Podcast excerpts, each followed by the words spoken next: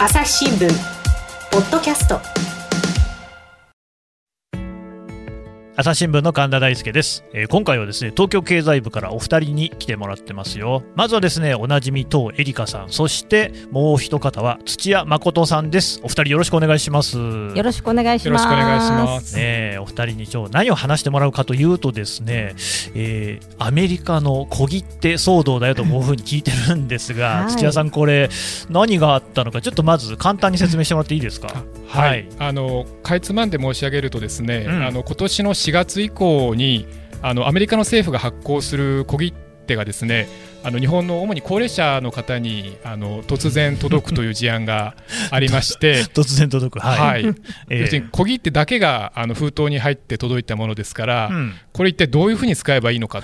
ということでかなり あ説明の文章とかないんですか？ないんですね。小切手だけ来たと。はい。あなるほど。で皆さんその日本の方のところに来た。そうです。あの日本に住んでらっしゃる高齢者の方にそれぞれ届いたなるほどね。海を越えて届いたと。はい。でなんじゃこりゃっていうことでまあ騒ぎになったというようなところですかね。そうなんですね。はい。で、はいはい、まあ私たちもそれを受けて取材を始めてみまして、うん。うんまあ、高齢者といっても、すべての高齢者に届いているわけではなくて、ですね、うん、まあ、一定のその属性というのか、うん。うん、あの何らかの共通性がある方にどうも届いているようだということが分かってきたんですね。うんうんうん、ねそれ、どういう属性ですか？でそれがですね、うん、あのまあ、おそらくなんですけれども、かつて、まあ、おそらく70年代ですとか、1970年代ですとか、80年代、うん、まあ、あるいはそれ以降も含めてですが、はい、アメリカにあの一定程度駐在していた方、アメリカで何らか働いていて、ですね、うんうん、向こうで、えーまあ、アメリカの税金を納める、社会保障のですね、うん、税金を納めた経験がある方に、でかつまあ日本に今戻っている方に、うん、あのこの小切手が届いているようだというのがこう取材していく中で見えてまいりました。あれ、父さんも確かアメリカで働いてましたよね。はい、そうなんですよ。父さんのところにも来た？いやあの私はですねまだ、えー、これ、年金なんですよ。年金なんですね。なんか早速ネタバラシ、はいはいはい。いや全然いいですよ。年金な、まあ年金なんですね。いきなりネタバラしてすみませんけれども、はいはい、えっ、と要はですね、そんなに私は年を取っていないっていうことがああなるほど。まあやっぱり70年代とか80年代にアメリカに住んでたっていうわけではない。そうですね。なるほどね。えー、まだ小さかったですからね。なるほど。っていうあのまだまあのこの取材には私も関わったんですけど、うん、小切手が届くっていうことに対して やっぱり土屋記者と私とではいはい、温度差がそもそもありましてなるほど。どの辺ですか？小切手が届くっていうことが、やっぱりあの日常か否かっていうね、いやいや、そんな非日常に決まってるじゃないですか、何を言ってんですか。でも今、アメリカに暮らしたことがある人にとっては、もう毎日のように付き合うのが小切手なんですよ。あそうなんですか、うん、そんなに頻繁に届くもんなんですか？いや私もあの、うん、えー、2011年から14年待って、ロサンゼルス支局にいたんですけども、はいはい、まあ、大体現地で暮らすと銀行口座開設しますよね。それはそうです、えー、それに伴って何をしなきゃいけないかというと、小切手帳も用意し、えー、小切手を払いあの支払いをする当座預金口座も作るっていうのが必ず、まあ、マストなんですよね。というのもやっぱり電気料金とか、あのまあ、家賃とかですね、な何の支払い何何か支払いするにつけその小切手の支払いを返さなきゃいけないし例えばそのじゃあ還付金を受け取るとか何か支払いを受けるときも小切手が来ちゃうんですよね。だからあの10ドルの還付金でもやっぱ小切手が来て銀行に換金に行くっていうことがまあ日常茶飯でしたね。いやでもアメリカといえばですよ。GAFA でおなじみアメリカだしそもそもほらクレジットカードなんかもすごくこうね発展していてみんなあの小銭とかもね、まあ、小銭程度しかお財布に入れないぐらいの感じで全然あの現金持ってないじゃないですか、はい、にもかかわらずそういう小切手っていう、まあ、ちょっとアナログな感じのものがすごく流通してるって、これ、意外な感じしますけどね。そうですねでもこれはペーパーレスかキャッシュレスか、どちらで考えるかなんだと思うんですね。はい、で小切手はキャッシュレスなんですよ、実は。うん紙は使うんですけれども、ね、これのおかげで現金を持たなくていいんですよね。あ小切手を使えば現金はいらない、はい、だからまあいろいろ出張したりそのアメリカ国内出張したりするときに、うん、小切手帳を持っていけば何か支払いのときにえ小切手を自分で振り出せばいいっていう。うんうんうんうん、でもっといいのはあの例えばうっかり間違ったものを買ってってしまうそんななかなかないんですけど あるいは不良品が届いちゃったって時に支払えませんって言って銀行に支払いを止めさせることもできるわけですあね。そうですか、うん。ちょっとそのやっぱりラグがあるわけですか、実際に払われるまで。はい、そうなんですよ。へえ、いや、何分ね、私も小切手っていうものをちゃんと使ったことがないもんですから、うん。あまり実感がないんですけれども、いや、漫画とかね、映画とかでこう見るわけですよ、うん。なんかサインとかして、こう持ってきみたいな感じでやったりとかね、してるわけじゃないですか、やっぱなんかいろいろ書き込んだりしなきゃいけないもんなんですか？そうですね。基本的には誰に支払うかでそれでいくら支払うのかっていうのを、えーかなりきっちり書かなきゃいけないですけれども、うん。あのー私今日手元にですねはいはい。昔懐かしい今自分の小切手帳を持ってきて今めくってるんですけどもあるんですね。あのーまあ、まだちょっとあの予部もあるんで、うん。あるんですけど今でも使えますね支払いにね。使え金額とか書いたら使えるんですか、はい、そうですへねー。ただこれも本当に小切手帳を持ち歩くっていうのもだいぶなくなってきていて、うん。今もスマホで電子小切手っていう形で やり合えるんですね。電子でも電子化しても小切手なんだっていうのは残るっていう。やっぱそこはアメリカのある種の、こう相手を信用していないっていうか あのこう現金を渡すともうそれまでよというかもまあそうですね。戻せないですよね。うんうん。で割と支払い何かをのサービスを受けるとき商品を買うときに前金デポジットを渡すんですけど、うん。でそれで後で調整して、えー戻したり、えーうん追加料金を支払うっていうことがやっぱり一般的なんでうん。だからよくよく考えたらアメリカだったら小切手が日本でも定着していれば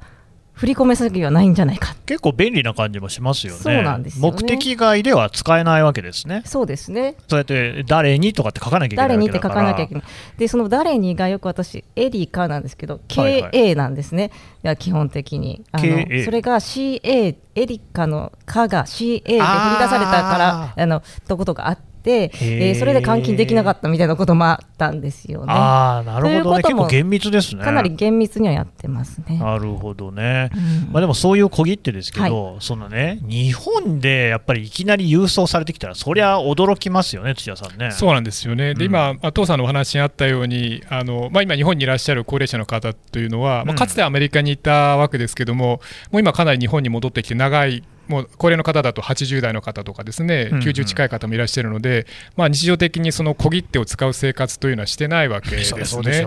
ね。そこに突然、まあ、アメリカ政府が発行したとみられるう小切手が届いたと。うんうん。で何もそこにあの説明がないもんですから、うん。これ一体な誰が何のために送ったのかがもうさっぱりわからないという怖いです。よね、いきなりお金になるものが送られてくるっていうのもね。ええ。なので、まあ、その息子さんとか娘さんにですね、ええ。こんなの送られてきたんだけどどうしようかっていうふうに、まあ、相談したりだとか、うん。まあ、あるいは中にはあのインターネットを使ってらっしゃる方もいるので小切手の件名に書かれている単語をこう検索して入れてみてですねこれって何なんだと、うん。あるいはまあ友達だとかかつての同僚にこう相談してみてなんとなく皆さんこれが何をし意味している小切手なのかっていうのはあの少しずつ分かり始めてきた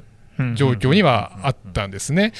でそれがまあ何かというと、おまあ、コロナの給付金、まあ、日本でもあのコロナの給付金とかありましたけども、アメリカもコロナで、まあ、経済的に苦しんでいる方向けにですね、うん。あの給付金を、ね。まあ、与えるという、う政策をやっておりまして、まあ、これで、えーまあ、お金に換金できるそのコロナの給付の対策のためのおお金をその給付するためのか、えー小切手であるとうんいうことは大体皆さん分かったんですけれども、うん。じゃあこれを自分が本当に受け取っていいものなのかどうなのかというので、おー。またそこで混乱が起きたとうんうんうんいうところだったんですね。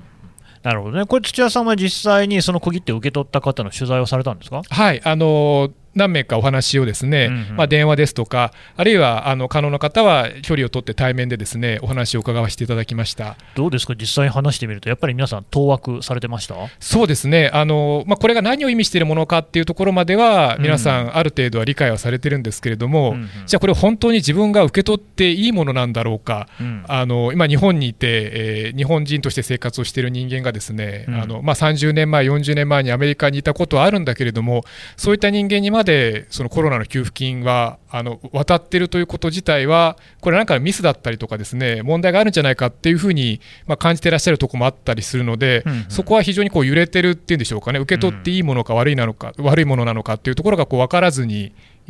まあ、揺れてるという方が、まあ、非常に多かったという印象です、なるほどね、でみんなどうしたもんかなと思っていた、その後の展開としてはどうなったんですかね。それで、ですね、うん、あのまあ、皆さん、例えば新聞社に相談を持ちかけられたりですとか、はいはい、ああるいはあの、まあ、インターネットで調べたりだとか、ですね、うん。まあ、いろんな形で、えーと、お調べになる方、多かったんですけれども、まあ、最もその確実な方法というのが、あの今回の小切手を発行しているのが、あのアメリカの、まあ、政府機関なんですけれども、IRS という、うん、あの内国歳入庁というんですが、まあ、そこが発行していて、まあ、ここのホームページを、まあ、きっちりと見ると、ですねこの小切手を、まあ、受け取るべき対象と、本来受け取るべきではない対象っていうのが、まあ、きちんと書かれていまして、うん、で受け取るべきでない人に仮に届いた場合には、まあ、どうしたらいいのかというふうに書いてますので、うん、まあ、そこの手続きに従って、えー、対応するというふうにされた方もいらっしゃいました。うんなるほど。と、そこら辺でやっぱりその受け取れないみたいな人もいるわけですか？そうですね、あのおそらくですけども、はい、日本にいらっしゃる方で、えーまあ、かつてあのアメリカに駐在して、今、日本にいらっしゃる方の大半は、ですね、うん、えー、まあ、本来受け取る対象ではない方が非常に多かったと思います。でも送られてきちゃうんですね。そうですね。で、あのこれはなぜなのかなというのを、うん、まあちょっと取材の過程でえっ、ー、といろいろ専門家にも聞いたんですけれども、うんうん、これあの先ほど申し上げましたようにアメリカでまあ、30年前、40年前暮らしてまして、その間、税金を払っていますので、あのその間、お金を払ったことに伴って、ですね、えー、その彼らには、今、日本に住んでらっしゃる高齢の方ですけど、アメリカから年金を受け取る権利というのがあるんですね。父さんのね、年金、はい、ここで年金とつながるんですけども、なので皆さん、アメリカの政府に申請をして、まあ、日本政府からももちろん年金いただいている方多いんですけれども、うん、アメリカ政府からも、まあ、月例えば5万円とか6万円程度ですね、年金をいただいているという方が多くて、でそで、ね、それは、ええ、あの受け取るのは口座を開いてましてでかつ自分の住所も登録をしているので、アメリカ政府としてはあ日本にいるこの方に住所はこのかあのここに住んでいる方に年金を送っているというデータがこう把握されているのでなるほど、ね、まあ、ゆえにあのそういった方にもですね、えーまあ、本来送るべき対象ではないんですけれどもあの今回、非常にアメリカ政府としては、うんうん、あのコロナの給付金を幅広くスピーディーに送るということを、まあ、重視しているので、うん、えっと、そういった方たちも、まあ、その過程で何らか紛れ込んでしまったということの可能性が高いだろうというお話でした、専門家の方によると。なるほどね、父さん、これは意外とアメリカ政府って律儀じゃないですか。いや私ですね、これ、うん、なんで、えー例えば社会保障番号、私も持ってますけど、社会保障番号で住所が紐づいたのは何だろうって本当、最初思ったんですよ、うん、なぜなら、私の社会保障番号は今の住所には紐づいていないからなんですよ、ね、アメリカの住所の方にあの要は申請した時の住所に、はいはい原則紐付けられていて、ね、もちろんいろ社会保障番号ってやっぱりいろんなクレジットカードの支払いとか全部あの登録されてるので追おうと思えば追えるんですけど住所変更っていう仕組みは取っていない、うん、だからなんでだろうなと思ったらその、うんうん、それが先ほど土屋基地の言った日米社会保障協定に基づく紐付けが起きたっていうことなんだなっていう ことなんですね。だから年金を受給する資格が結局アメリカで働いていれば、えーあるんですね。それはなんか二重にもらえていいなっていう人がいるんですけどそれは誤解で、要はアメリカでも日本でも二重に社会保なんか保険料とか税金を二重に払っている分、その例えばそれは掛け捨てになったりするっていうことを防ぐために、こういろんな各国と協定を結んでいるんですよね。だから私もちょっとその年齢になったら、社会保険事務所に行って手続きしなきゃと今回改めて思いましたけれども そうしたそれで住所が紐づいた人たちにバーンと送ってるのはまあすごいなと思いましたね。でも確かにその人たちが日本人であるという前提には必ずしも立てないわけで、それそうです、ね、受給資格はアメリカ国籍を持っているなどなんで、うんうん、えー、あるいは外国人でもアメリカに住んでいなければいけないんですけれども、うん、あのー、でもそれはいつの間にかアメリカ国籍を取っているかもしれない。そうですね。でだから受給資格のない人も含めて巻くっていうことは、これはなんかすごくアメリカ的だな、でそれも小切手だから、うん監禁の時にまあ防ぎうるっていうこともあるんですよね。うん、ああそうか。小切手だとそこが防げるわけですか。うん、まずまずそれでまあ多分まあ、今回、銀行にも話を聞いたりはしたんですけれども、うん、そうすかなり問い合わせが殺到したんですよね、うんうん、えー、海外の小切手を換金できるような銀行には。であのまあ、そこで今、もう、あのこういう受給資格があるのでないない方はどうぞよろしくっていうふうにご説明はされているんですけれどもただだからそこでそこで説明して止めることもできるしそうかそうか。で、まあ、監禁した、まあ、監禁してしまわないように中期監禁も今かなり出てますけれども、うん。でその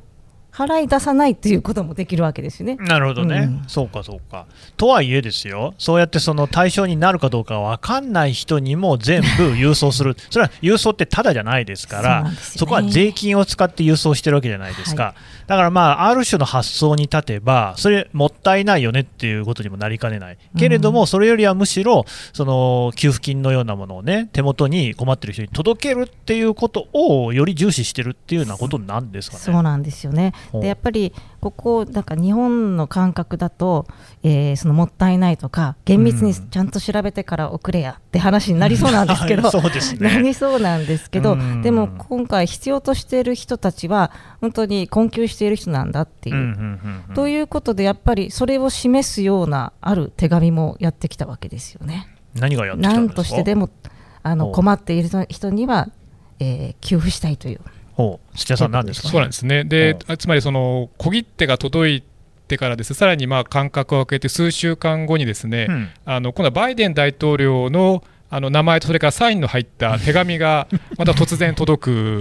ですね。一緒に送ってくれればいいんですいよね。やいやいや。うん、これがまた別々に送られるところがまた混乱に拍車をかけるわけですけれども、はいはいでそこがまあ表面はあの英語でで裏面がスペイン語で書かれているものなんですが、うん。あのまあ内容はまあ一言で言うとあの受給資格がある人はきちんと手続きをしてもらってくださいと。うんうん。で仮にこの手紙を受け取った時点でですね小切手が届いていなかったりだとかあのきちんと手続きが進んでない場合にはあのどこどこにこう問い合わせをしてくださいということで、まあ一言で言えばあのきちんともらえるものはもらってください、我々が支給しているものなので、これはコロナの給付金なので、えー、ときちんと米国民の方はもらってくださいという、まあ、念押しをするう内容なので、うん。まあ、これももちろん辞書を引いたりだとかですね、えー英語を、まあ、きちんと調べれば分かりはするんですけれども、まあ、なかなか皆さんそこまであの全て調べたりだとかってことを全員が全員なさるわけではないのそででね。あ、小切手が届いて、うん。でしばらく間が経って、えー今度はあの大統領のサインの入った、まあ、どうも念押しをするような意味での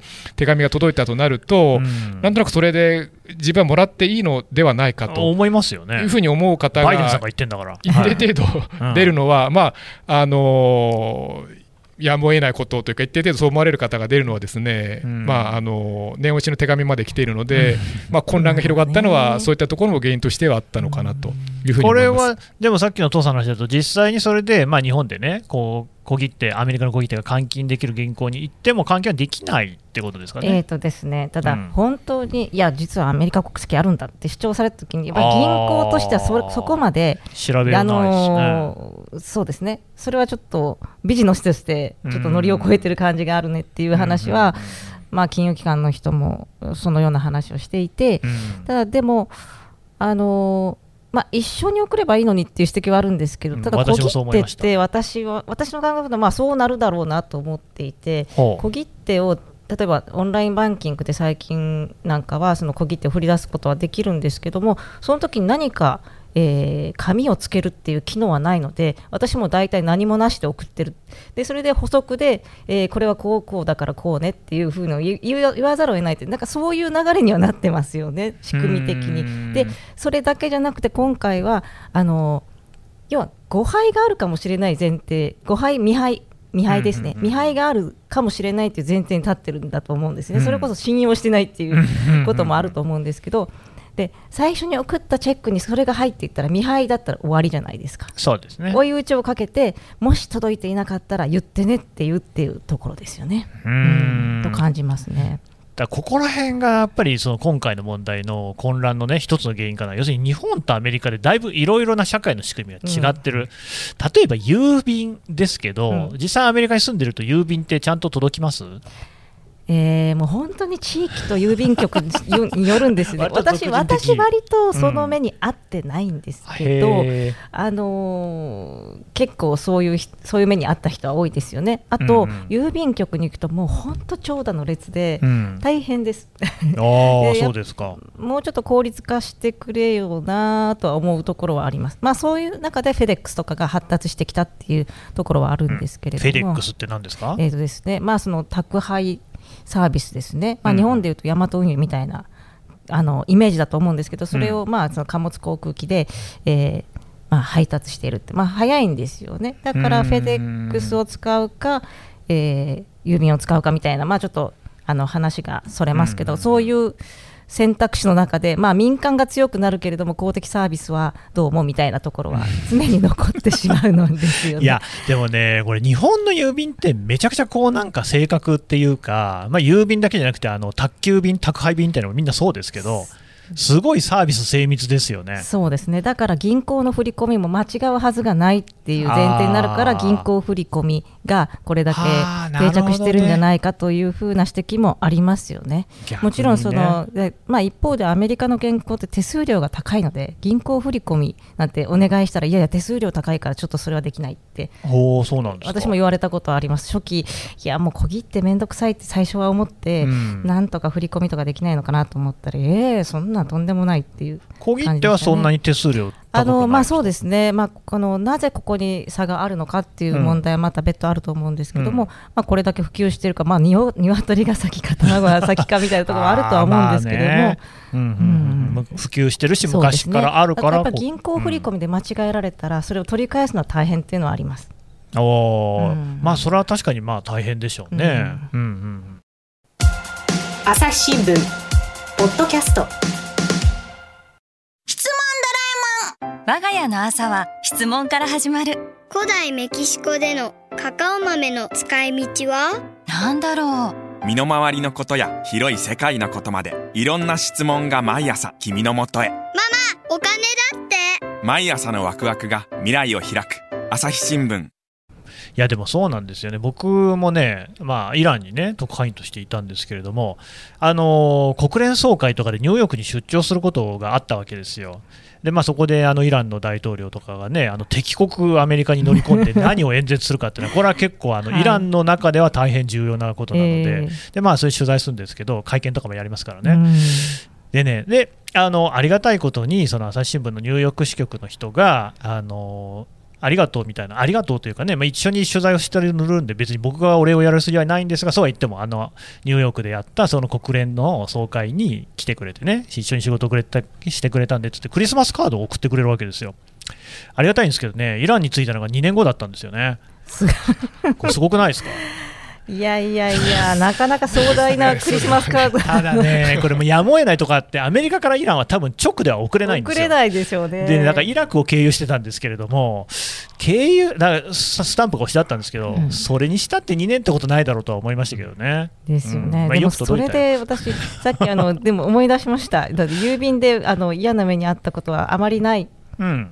って思ったんですけど、ちょっと細かいんですけれども、思い出したのは、最初、1年目住んでたあのアパートで、大家さんに、まあ、小切手を郵送で送らなきゃいけなかったんですね、オンラインバンキングで、えーこうなんていうかスムーズに送るという仕組みを最初取ってなかったんで、うん。えー普通に自分で郵送したんですよ。そうするうんとちょっと遅れたりしたんですよね、うん。後で全部生産するときにこれは何日遅れたから延滞金これ何ドルとかついてて、はあ非厳密な大家だなと思ったんですけどだからそれはあの郵便が遅れてるせいですよって私は内心思うんですけどうんそうもうどうしようもないですね。そうなんですね。っていうことはありますね。へえ、そうそう、だから遅れるのとか普通だし、なんねなか結構ボコボコになってたりしまそうなんですよねねだからやっぱりあの自分の手を離れた後のうん不信感っていうものがいろいろこう積み重なってこれだけ小切ってっていうのがずーっと今のキャッシュレスあの電子化社会でも残ってるんだろうな。だだからそういう意味で言うと、その小切手とバイデンさんの、ね、手紙が別々に届くっていうのも、なるほどと、届いてない人とかに対しては、2回、3回と分けて送った方がむしろいいわけですね。むしろいいんだと一緒思います。に送れよとか思っちゃいますけれども、はい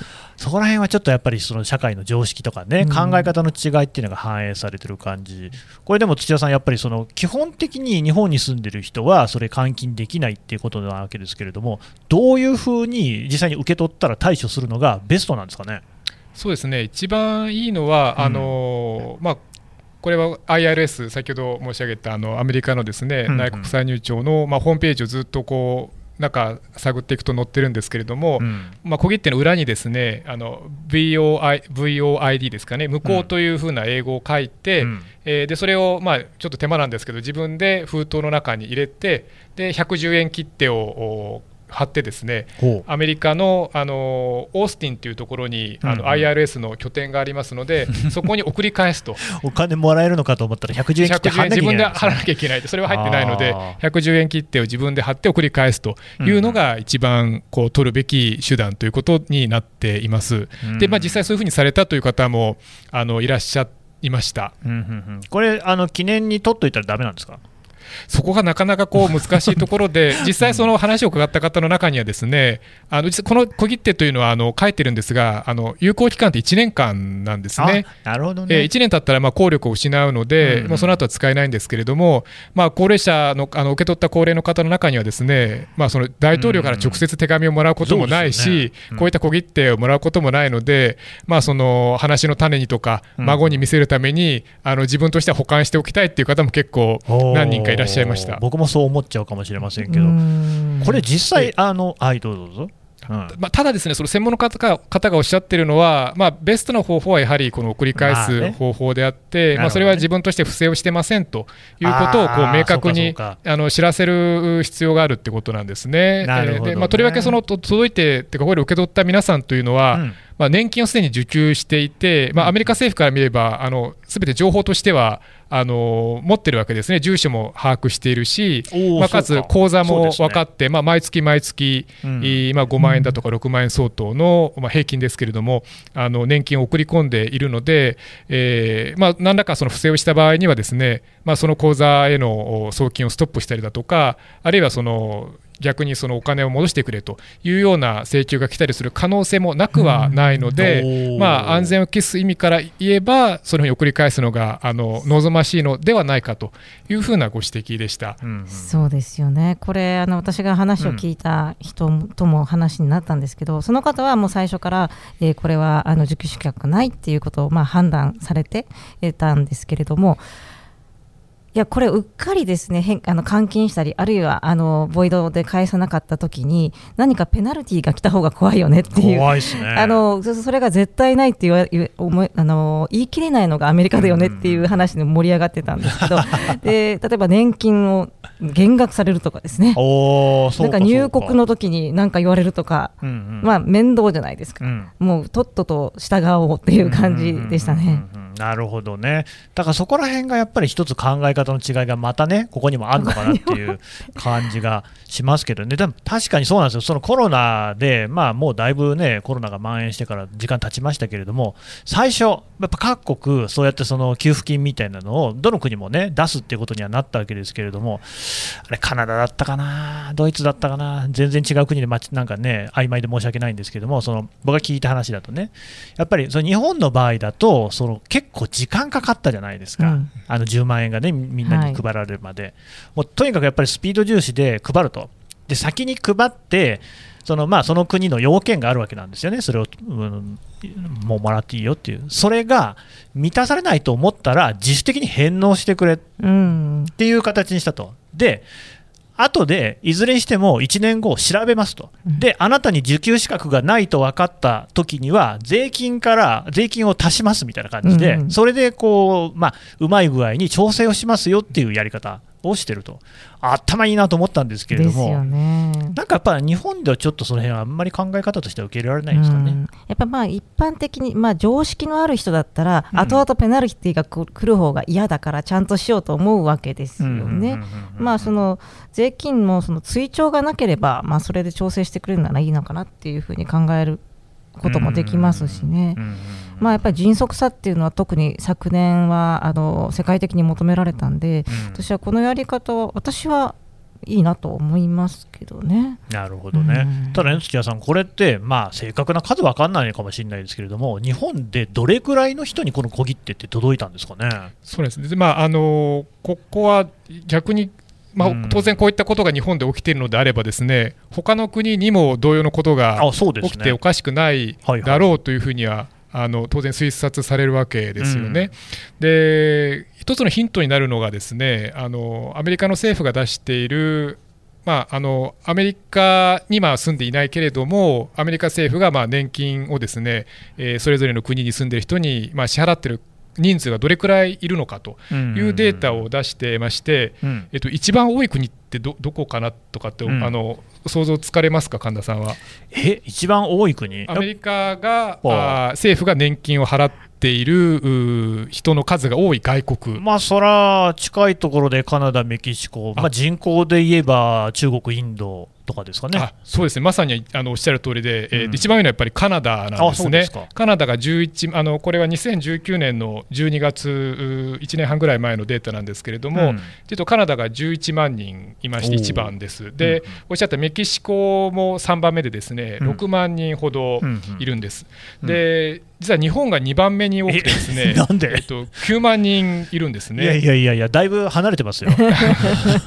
ほカナダが11万人、それで、えーうメキシコより多いんですか？メキシメキシコより多いんです、メキシコがへー6万人ですから、日本9万人以上いるので、うん。あの世界で2番目に多いんですね。なんでですか？でこれもなんでなのかな、なかなかその正確な理由はあの、うん。まあ、分からないところはあるんですけれども、まあ、何かの専門家の方に伺うと、あの一つは、日本の場合はですねアメリカにまあ一定期間滞在をした後にですねあのそのままアメリカ国民になったりとか、うん。アメリカで生活をするのではなくて、まあ、日本にもう帰ってしまうと、あのもう母国に戻る方の数がやはり非常に多いので、へえつまりもちろんあのカナダですとかあのメキシコもそういう方いらっしゃるんですけれども、はいはいはい。まあ他の例えばヨーロッパ諸国ですとかあの南米の諸国も含めて、まあ、アメリカに入ってアメリカでまあ生活をしてですね、うん。でアメリカで税金を納めた後にもうアメリカにずっと住み続けるという方がやっぱり一定数、まあ、相当いらっしゃるということなんですね。で日本人でももうそういう方はいらっしゃるんですけれども、うん。まあ、他国と比べると相対的に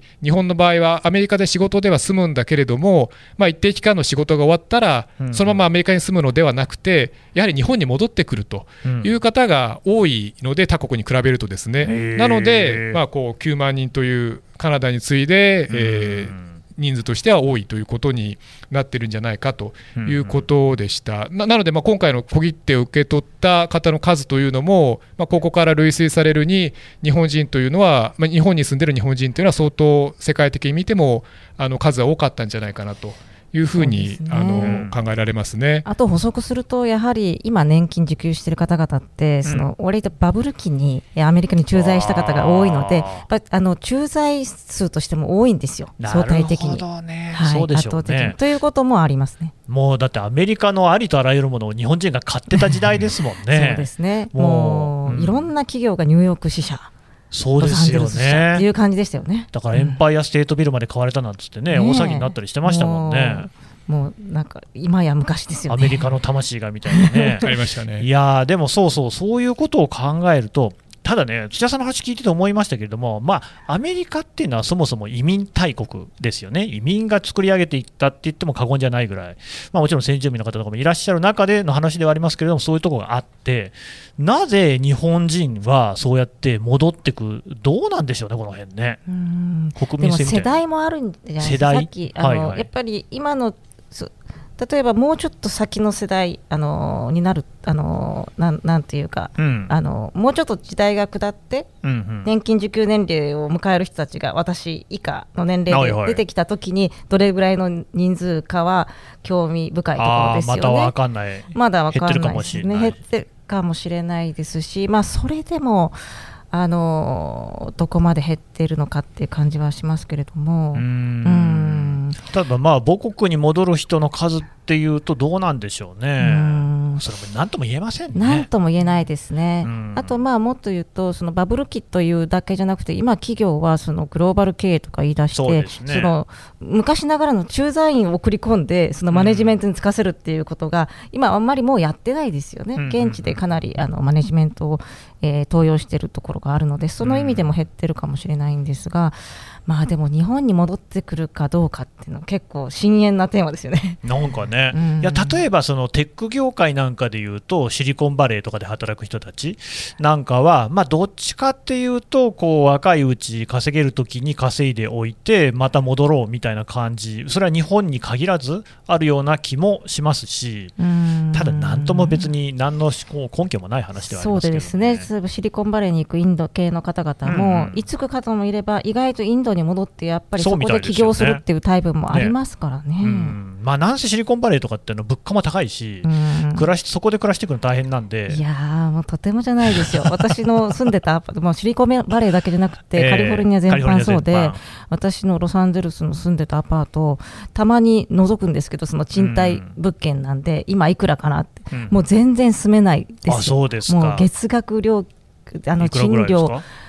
いやあの同じ部屋がないんで比較できないんですけど、うん。去年見ただけでもプラス月1000ドル上がってましたんで今もっと上がっ去年だけで1000ドルっていうことだから11万円とか上がったってことですよね。そうですね。はい。去年だけでね。あのきょ去年去年時点で 去年時点を見たら私が住んでた時よりはあー。1000ドルちょっとぐらい上がっててもおかしくないようなまあ平均値でしたね。まあ、そうなってくるとね、まあ、どこいつまでそこに住んでいかなきゃいけないのかっていうことにはなってくるかもしれないですよね。だからなんかこの小切手の騒動一つから結構いろいろその日米文化論的なところまで話が及んでくる、あと社会の構造みたいなのも見えてくるっていうところなんですかね。うん、うん。と思いますね、うんその政府の支給のあり方まで考えられるというところですね。なるほどね、これどうですか、土屋さん、今回の、ね、取材をして、なんか土屋さんとしてはどんなところが見えてきたみたいなのありますか？高齢の方、うん。まあ、これ受け取った方がですね、まあ、どどうしてこのすぐわからないんだろうかとかですねあのうんうんこれを受け取ろうと思ってしまったのかっていうところは、まあまああのなかなかうん。疑問に思われる方もいらっしゃるのかなとは思うんですけれども、まあ、まさにその受け取ってらっしゃる方の年齢があの年金受給なので、まあ、あー。60代後半からですねまあ、70代、80代、うん。で今まさにその父さんもあの触れてらっしゃいましたけども、まあ、そのいた頃がまさに日本のバブル期というか、うで、えーまあ、駐在員として、まあ、場合によっては必ずしもその英語が得意でなかったりだとかう。ね。あの会社の業務として、うんうんえーまあ、3年間だ行けニューヨークにいましたとか、うんまあ、4年間だけ、えーサンフランシスコにいましたとかっていう方もいらっしゃって、でうん戻ってきた後は全く、まあ、そのアメリカに行くこともなかったりだとか、英語を使う機会もなかったりって方っていうのは、まあ、少なからずいらっしゃるようなんですね。うんで、まあ、そういう方にとってみると、おいきなりこれが送られてきて、えーでまあ、調べてみると、どうも小切手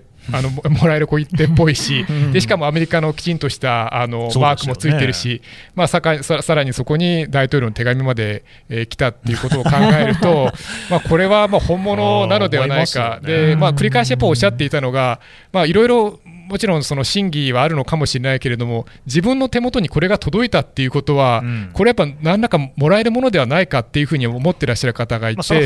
は。でそれやっぱ前提としてこの、まあ、誤配というか間違いがあるかもしれないっていうところに立って考える国なのか、うん。まあ、日本で仮にですねこう間違ったのが起きたりすると、まあ、その報道でもいろいろ指摘されるでしょうし、うん。まあ、場合によっては国会でですねいろいろ問題になったりするケースも あるでしょうかあらまあ、そもそもミスが許されないっていうこと、まあ、ミスは極めて少なくあるべきだっていうことを前提に成り立っている社会から見るとこう場合によっては誤配もありうる前提で送られているっていうところはなかなかちょっと理解がこうしがたい、ね。まあ、今みたいにこういう形で報道されればですねなんとなくそういうものは見えてくるんですけれども全くこういう形で取材も報道もない中でいきなり自分だけポッと受け取った時にはですねやっぱりなんかこう舞い上がってしまうというか不安に思ってしまうっていうところは、まあ、皆さん高齢というところもあるのでですね、まあ、一定程度あったのかなと。しかし困りますよね、受け取った人も、だってそのアメリカの政府のやってることじゃないですか、はい。当局の。だから日本でどっかにあの例えば市役所に行って相談するってわけにもそういかないし。なんですよね、まあ、日本の相談先が全くないので、うん。まあ、先ほど銀行にいろんな、あの相談が殺到したりだとかですね、あのということになるわけですよね。まあ、実は新聞社にもあの弊社にもかなり あのご問い合わせをいただきですね、えー、まあ、銀行もコールセンターパンク状態だったっていう話だったですね。うん。まあ、じゃあでもこうやって記事にまとめてこう説明できてよかったですね。そうですね。本当にそれはあのやはり例えばツイッターであのこの記事を紹介していても、うん、あ親のところに来てたわとかそういう方々がいるのでそこを通じて伝わればよかったなとは思いますね。まあね、それこそ何万って数だったらそれはいますよね。そうですねでまあ額も大きいですしね。あのあえ額っていうのはちなみにいくらでしたっけ？1400ドルです。一人一人当たりですね、一人当たり15万円ぐらいになる15万円当たりですね、はい。あそれはね、小躍りしちゃいますよね。ちょっとね、無限にできないですよね。ちょっと冷蔵庫買い替えようかなと思いますね。今お一人だけじゃなくてご、ご夫妻で届いたりするとこもあるので、もう30万円そうそう30万以上が、ということになりますね。これはいいですね、人財産、はい。ちょっと思うんですけど、その例えばアメリカはその無ビューえー、神話がないがゆえにこうなってるって話になりましたけども、日本だってじゃあそのミスがない前提でいつまでもその制度設計というか社会設計をしていていいのかっていうのはありますよね。でそうするからミスがあった時にわーってこうみんながこう叩いたりっていうこともあるし、えー、えー、ミスをあの防ごうとして時間がかかるっていうこともあるし。でミスもやっぱ起こり得るので、えー、丁寧にやる丁寧に迅速にやるっていうことも、まあ、考えてもいいのかなって今回私はちょっと思いました、ね、本当ですね、これちょっと考え方を変える一つのきっかけになるかもしれないですね、まあ、変わらない気もしますけれども。はい、というわけで、父さんと土屋さんでした。どうもありがとうございました。ありがとうございました。はい、えー、東京経済部の記者、東恵梨香さんと土屋誠さんのお話聞いてきました。さてですね、父さん、